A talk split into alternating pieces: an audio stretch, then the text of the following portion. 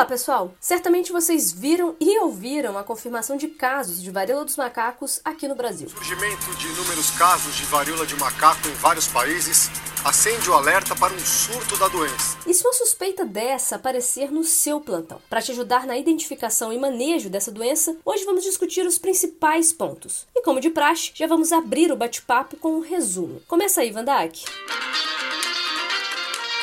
Bom, então vamos lá. A varíola dos macacos, ou monkeypox, é uma doença viral cuja transmissão depende do contato próximo com as lesões de pele, gotículos ou objetos contaminados. Ela se apresenta geralmente de forma aguda, com raste pápulo vesicular, adenopatia e febre, ou seja, varicela, sarampo, sífilis e herpes são diagnósticos diferenciais importantes que devem ser considerados. O diagnóstico da varíola dos macacos é confirmado mediante uma suspeita clínica, epidemiologia positiva e testagem por meio de RT-PCR no suave das lesões. A vantagem é que tem uma evolução autolimitada, geralmente, dispensando o tratamento específico e, uma vez identificado a suspeita e ou confirmação, o isolamento do paciente ou da paciente deve ser instituído. Ótimo. Bom, como aqui no Chama Plantão a ideia é ir direto ao ponto, quando devemos suspeitar dessa doença, Vandak? Então, quadros de adenopatia febril seguidos de rastro cutâneo pápulo-vesicular são aí a grande pista para a suspeita diagnóstica. Sobretudo se tiver contactante confirmado próximo ou que tenha viagem recente para a Europa, né, onde temos mais casos, certo, Vandak? Nós comentaremos, pessoal, dessa parte epidemiológica ao final. Voltando aos sintomas, Vandak, quando você comenta de adenopatia, febre, rache pápulo-vesicular, honestamente me vem à cabeça diversos diagnósticos diferenciais. Adenopatia, por exemplo, a gente pode encontrar na sífilis, febre, aqui no Brasil, não dá para esquecer de dengue e as outras arboviroses. E rache pápulo vesicular vai de varicela herpes. São muitas possibilidades. Como podemos entender isso melhor? Então, a gente vai destrinchar primeiro como essa gama de sinais aparece na varíola dos macacos. Bom, a gente pode separar o surgimento dos sintomas em duas fases. O período febril, que representa os pródromos, e esse período conta, além da febre, com mialgia, especialmente nas costas, também com astenia e cefaleia, que podem inclusive ser intensas, e com adenopatia, que inclusive pode ser generalizada. Só te interrompendo, Vandak. Pessoal, atenção à adenopatia. Aproveito agora já para sinalizar as dicas para os diagnósticos diferenciais. Na varicela ou catapora, né? E no sarampo, não ocorre esse sinal, ou seja, não há uma linfadenopatia, que é quando, né, os linfonodos, eles geralmente estão maiores aí do que um centímetro de diâmetro. É isso mesmo, Juliana. A outra fase dos sintomas na varíola dos macacos se refere ao período das erupções cutâneas, que em geral surge de 1 a 3 dias após o início do período febril. Aqui um parêntese. O período febril pode durar aí uns 5 dias, ok? Bom, as erupções em geral se iniciam na face, podendo surgir com enantema, ou seja, um exantema na mucosa da boca e da língua, associado a máculas, que são lesões de base plana. As máculas costumam evoluir para pápulas, que são aquelas lesões cutâneas elevadas. Depois culminam com vesículas, com conteúdo líquido claro, que por sua vez evolui para pústulas, quando o líquido se torna amarelo purulento e, por fim, para crostas, que vão cair e ali vai se formar uma nova pele. Neste momento, cessa então a fase de transmissão da doença. Pessoal, detalhes importantes. Na maior parte dos casos, e na maior mesmo, pois em mais de 95% desses, essas erupções cutâneas elas acometem a face. Podem até se espalhar, atingindo plantas dos pés e palmas das mãos. Genitália, daí a importância né, da gente lembrar de herpes e até mesmo de sífilis como diagnósticos diferenciais, além da conjuntiva, o que exige exige a diferenciação com sarampo. Uma outra característica importante que também ajuda a diferenciar da catapora é que as lesões aqui na varíola dos macacos, elas vão evoluindo ao mesmo tempo, ou seja, primeiro surgem as máculas, depois as pápulas, para então virem as vesículas e pústulas. Elas são homogêneas. Já na varicela ou catapora, podem coexistir, ou seja, no mesmo momento, erupções em diferentes fases, né, Juliana? Ou seja, pode ter uma pápula, ao mesmo tempo uma vesícula ou uma crosta. Bom, como o ponto mais ardiloso aqui são esses diagnósticos diferenciais, retomo aí com algumas dicas para os nossos ouvintes. Seguinte, pessoal, para facilitar, os mais importantes são varicela, sarampo, herpes e sífilis. A varicela não apresenta linfonodomegalia, nem lesões em mãos e pés, e as erupções cutâneas, elas têm fases distintas. Já os sintomas do sarampo, em geral, eles se concentram em conjuntiva, como conjuntivite, odinofagia e febre. A herpes tem lesões mais concentradas em lábio ou em região genital e não costuma se acompanhar de manifestações sistêmicas importantes. Já a sífilis pode demandar uma investigação por VDRL, já que possui uma gama de sintomas e também pode dar uma linfonodomegalia na forma secundária. Ótimo, Juliana. Só acrescentando aqui, a Anvisa chama atenção para um outro diagnóstico importante, um diagnóstico diferencial, que é o do a vacínia bovina. É uma doença causada por um vírus do mesmo gênero que é transmitida por bovinos, sobretudo durante ordenhas, e cujas lesões se parecem com aquelas da varíola dos macacos, mas em geral elas se concentram nas mãos, isso pela própria forma de aquisição da infecção. Depende aí de uma epidemiologia mais específica, no entanto. Pessoal, se vocês ainda não conseguiram imaginar a aparência dessas lesões, nós deixamos lá no blog da Cura em algumas imagens dessas lesões só para te ajudar. Bom, e uma vez tendo essa suspeita, Vandak, como que a gente fecha o diagnóstico? Juliana, assim como na Covid-19, o diagnóstico é feito por técnica molecular de PCR, só que nessa forma da varíola, na varíola dos macacos, o material para exame deve ser obtido por suave da secreção das lesões vesiculares. Perfeito. Pessoal, esses sintomas eles podem durar de duas a quatro semanas, ok? Bom, agora vamos para o tratamento e isolamento e na parte final, porém não menos importante, a gente fecha aí com um pouco de história dessa doença.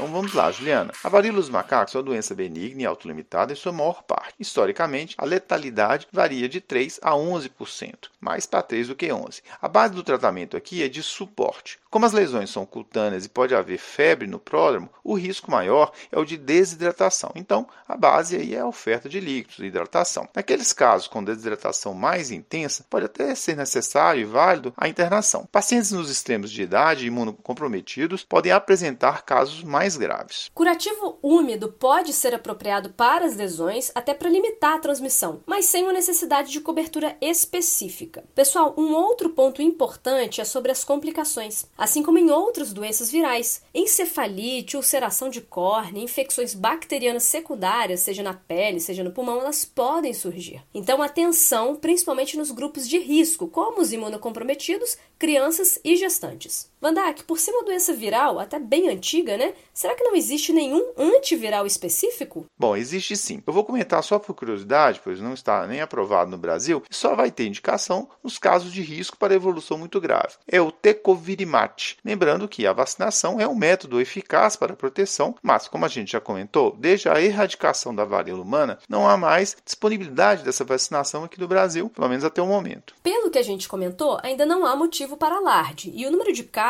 notificados até agora é pequeno, mas numa eventualidade se algum dos ouvintes tiver, por exemplo, um contato próximo com algum caso suspeito, principalmente em alguém que viajou para a Europa recentemente ou teve contato com estrangeiros recém-chegados, sem né, aquela paramentação adequada, ou mesmo para orientar algum outro contactante do paciente, como que a gente tem que fazer, Mandak? Então, Juliana, a Avisa, em sua nota técnica publicada no início de junho deste ano, orienta a vigilância durante 21 dias, ou seja, dentro do período de incubação máximo, que são três semanas. O período de incubação vai de 5 a 13 dias, mas pode chegar a 21. Por isso, a orientação de vigilância nesse período. Vandak, e a atenção que a gente deve ter nesse período que você está comentando, ela deve ser em relação ao surgimento de quais sintomas? Do aparecimento da febre. Juliana, esse sinal constitui o pródromo que a gente comentou. Bom, nesse sentido, a Anvisa sugere que todo contactante faça medição da temperatura corporal duas vezes ao dia durante essas três semanas de período de incubação, para vigiar a ocorrência da doença. E neste período, ou seja, na fase de incubação, há risco de transmissão, Vandak? Não, aparentemente não. A transmissão ocorre sobretudo nas fases de erupções cutâneas e cessa quando as lesões crostosas forem substituídas pela pele íntegra, como a gente já falou. Mas o CDC não descarta o risco de transmissão na fase do pródromo. Portanto, uma vez começando febre, mialgia, astenia ou adenopatia, a gente já deve instituir as medidas de precaução de contato e de isolamento respiratório com o uso de máscara, por exemplo. Beleza, continuando, só detalha pra gente, Van Dijk, as formas de transmissão. Bom, aqui na varíola dos macacos existem duas formas de transmissão. A primeira vai ocorrer após o contato direto ou indireto com sangue, fluidos corporais, lesões de pele ou mucosas de animais infectados. Essa forma de transmissão ela pode ser mais comum nos locais onde se tem o hábito, por exemplo, de se alimentar com produtos desses animais, por exemplo. Lembrando, né, pessoal, que esse contato precisa ser mais prolongado, ou após uma mordida, ou mesmo um arranhão, e que os animais reservatórios incluem os primatas, até pela própria origem do nome,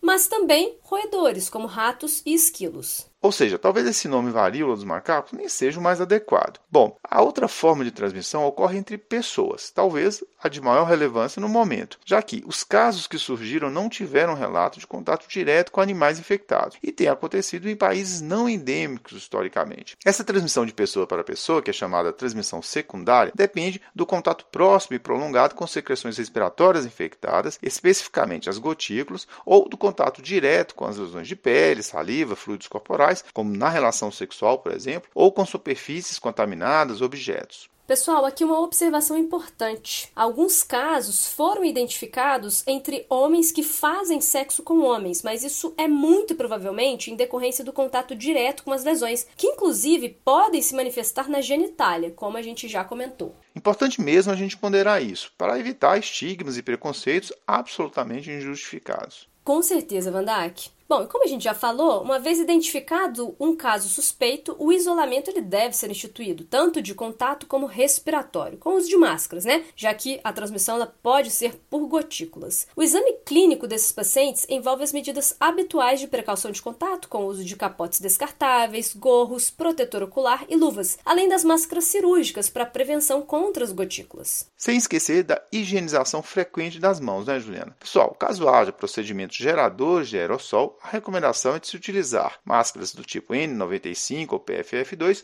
já que a gente está conhecendo ainda essa doença um pouco melhor e todo cuidado é pouco. Com esse compilado que a gente fez, já dá para identificar e conduzir com segurança uma suspeita de varíola dos macacos, não é mesmo? Vamos só fechar com um pouco de história.